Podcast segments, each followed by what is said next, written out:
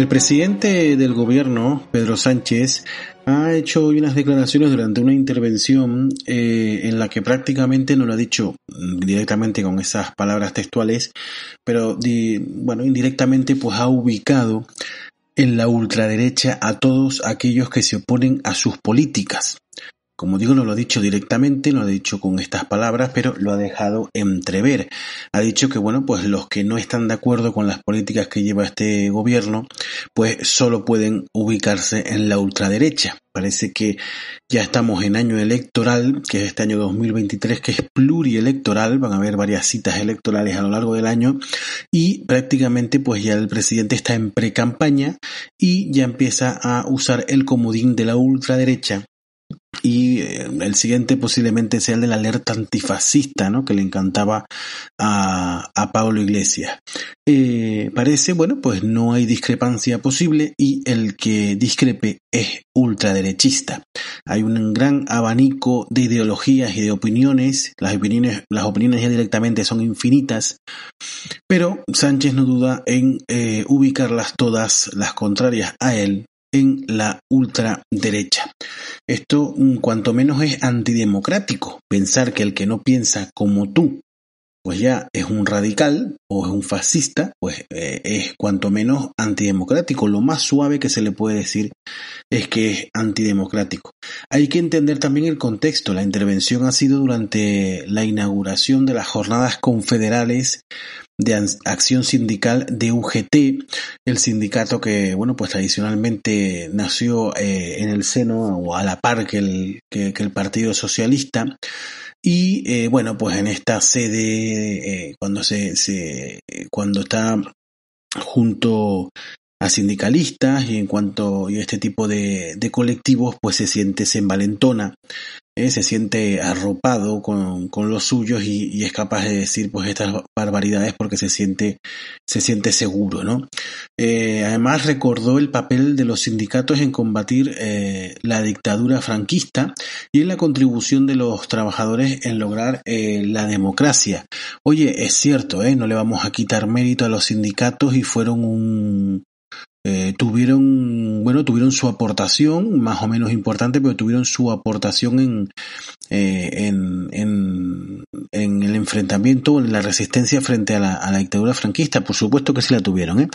Mm, también tuvieron mucho de culpa en que la Segunda República eh, no fuera finalmente viable, ¿no? O, en, o en los problemas, los graves problemas por los que atravesó la Segunda República, pues también estuvieron ahí los sindicatos aportando su granito de arena para que aquello pues fuera un, una jaula de grillos, ¿no?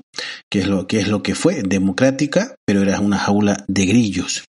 Bueno, eh, además eh, el presidente hizo unas declaraciones que estas sí las voy a decir textuales, dijo eh, bloquear esos avances, esos avances se refiere a los, a los avances sociales que, que supuestamente se autoatribuye se refería pues que esta, esta ultraderecha se, se opone a todas esas políticas sociales, ¿no? Y entonces decía, digo ahora abran comillas porque voy a, decirlo literalmente, bloquear esos avances por vías democráticas o cuando no pueden, no consiguen bloquear esos avances por vías democráticas porque la ciudadanía les da la espalda, lo que hacen es oponerse a la democracia y recurrir al asalto de las instituciones democráticas.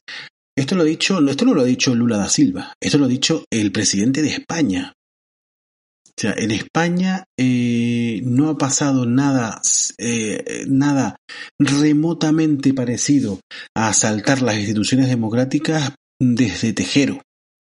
Desde Tejero.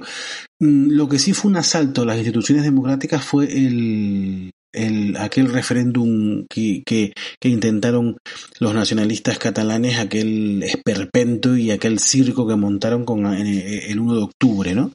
del año 17. Eso sí fue un asalto a las instituciones democráticas. ¿no? Y lo más parecido, lo más parecido que, que, que, se, que puede asimilarse a oponerse a la democracia y recurrir al asalto a las instituciones son aquellas, aquellas llamadas de, a, rodear el Congreso, ¿se acuerdan? De, de la izquierda, de, de, Pablo Iglesias y de Podemos, llamaban a rodear el Congreso en la investidura de, de los gobiernos que no les gustaban. Quiero recordar que fue el de Rajoy, cuando el eh, ciudadano se abstiene para que gobierne Rajoy porque es la lista más votada y rodearon el Congreso protestando por esa investidura que al final era un gobierno democrático. Era un gobierno completamente democrático, salido de las urnas y llamaron a rodear el Congreso, ¿no? Cuando cuando Susana Díaz también tuvo que dejar el gobierno andaluz después de 40 años de, de saqueo continuado del PSOE en Andalucía, y, y por fin eh, en la, las urnas arrojaban una, una suma PSOE ciudadanos que, que, podía desalojar al PSOE, también, también llamaron enseguida a, sus acólitos a rodear el Palacio de San Telmo para, para protestar el día de que se estaba invistiendo ese gobierno, como re, vuelvo a repetir, completamente democrático. Eh, oye, que no pasó, no, no hicieron como en Brasil, eh, no, no asaltaron ningún edificio ni nada, oye, eso es verdad. Eso es verdad. Pero rodearon, ¿eh? Rodean el Congreso y, me consta, en el, en el caso del Congreso, cuando la investidura de Rajoy, me consta que, que hubieron lanzamientos de objetos, lanzamientos de, de, de botellas eh, llenas de orín contra los diputados que salían, ¿no? Entonces, bueno, eh, eso sí, eso es lo más parecido a un asalto y en España lo hace la izquierda, ¿no? Y cuanto más te vas al, al, extremo, pues peor, ¿no? Entonces me hace gracia, me hace gracia esto, ¿no? Está, está claro que eh, uno tiene que tener el ego muy grande y estar medio, o sea, vivir en un mundo paralelo. Este señor yo no creo que viva en el mundo real. ¿eh? Eh, la gente que dice que todos, o, si no piensas como él, pues todos los demás están equivocados y todos los demás son ultraderecha, pues me recuerda a gente que estaba muy perturbada, ¿no? No quiero hacer eh, no quiero hacer comparaciones demasiado fuertes, pero me recuerda a, a, Mussolini, por ejemplo, ¿no? Que cuando le entró el pánico, pues todo el mundo que estaba en su propio partido que, que no le decía sí a todo, corría riesgo de, de acabar eh, enterrado. ¿Eh? Por no hablar de Hitler, ¿no? Eh, ese tipo de personajes. Eh, Napoleón también tuvo una época, o si nos vamos un poco más a la antigüedad, los emperadores romanos, habían algunos que si no le, si no decías que sí a todo, si le ponías una coma, eh, acababas en los leones, ¿no? En el foso de los leones, ¿no? Pues parece un poco esto, ¿no? O sea, se le vaya la cabeza en tanto, o sea, o se lo cree de verdad, o sea, yo sinceramente creo que no se lo cree. Y vuelvo a, lo que comentaba antes. Esto lo dijo en una inauguración en un sindicato. Evidentemente, en un sindicato, y además el sindicato UGT, muy afín al PSOE, pues mm, seguramente la gente que estaba allí era muy, eh, muy seguidores, muy pro Sánchez, ¿no? Entonces ahí se sentía arropado y dijo estas barbaridades. Lo que pasa que hoy en día, claro, con los medios de comunicación, con las redes sociales, pues estas declaraciones llegan a todos lados. Pero la verdad que me ha sorprendido por, por lo arrogante ¿no? del, comentario, ¿no? Eh, todos los que se ponen a mí son ultraderecha, ¿no? Y ya está. Esa, esa, el PSOE, la izquierda, es él. Los personifica él, ¿no? Ese rollo emperador. ¿eh? Me, me, no sé, no sé, me parece, bueno, me parece lamentable, ¿no? Y después, bueno, pues hacía una especie de definición de lo que es eh, lo que es para él un ultraderechista. Dice que un, ultradere, un ultraderechista es el que se opone a la subida del salario mínimo, a la subida de las pensiones, a reducir la precariedad laboral, el que se opone a, a, a la renta mínima vital, al ingreso mínimo vital, diciendo que es una paquita, ¿no? Con tono despectivo. Se opone a la fiscalidad justa, el que se opone a todo esto, pues para Sánchez es un ultraderechista, ¿no? Eh, bueno, yo creo que se puede ser de muchas ideologías y, todo esto estar en contra o de algunas cosas, ¿no? Yo me considero liberal, yo mi, ideología es liberal y por lo tanto, pues mmm, le voy a, a, decir a Sánchez si escucha este podcast, que no creo, ojalá lo escuchara, pero pues le voy a decir lo siguiente, yo no me opongo a la subida del salario mínimo internacional y eh, interprofesional, no me opongo a la subida de las pensiones, no me opongo a reducir la precariedad laboral, no me opongo al ingreso mínimo vital, lo que me opongo yo es a eh, subir todo esto, subir el salario mínimo, subir las pensiones, subir el ingreso mínimo, subir todo esto, hipotecando a las generaciones futuras, que es lo que está haciendo el gobierno actual.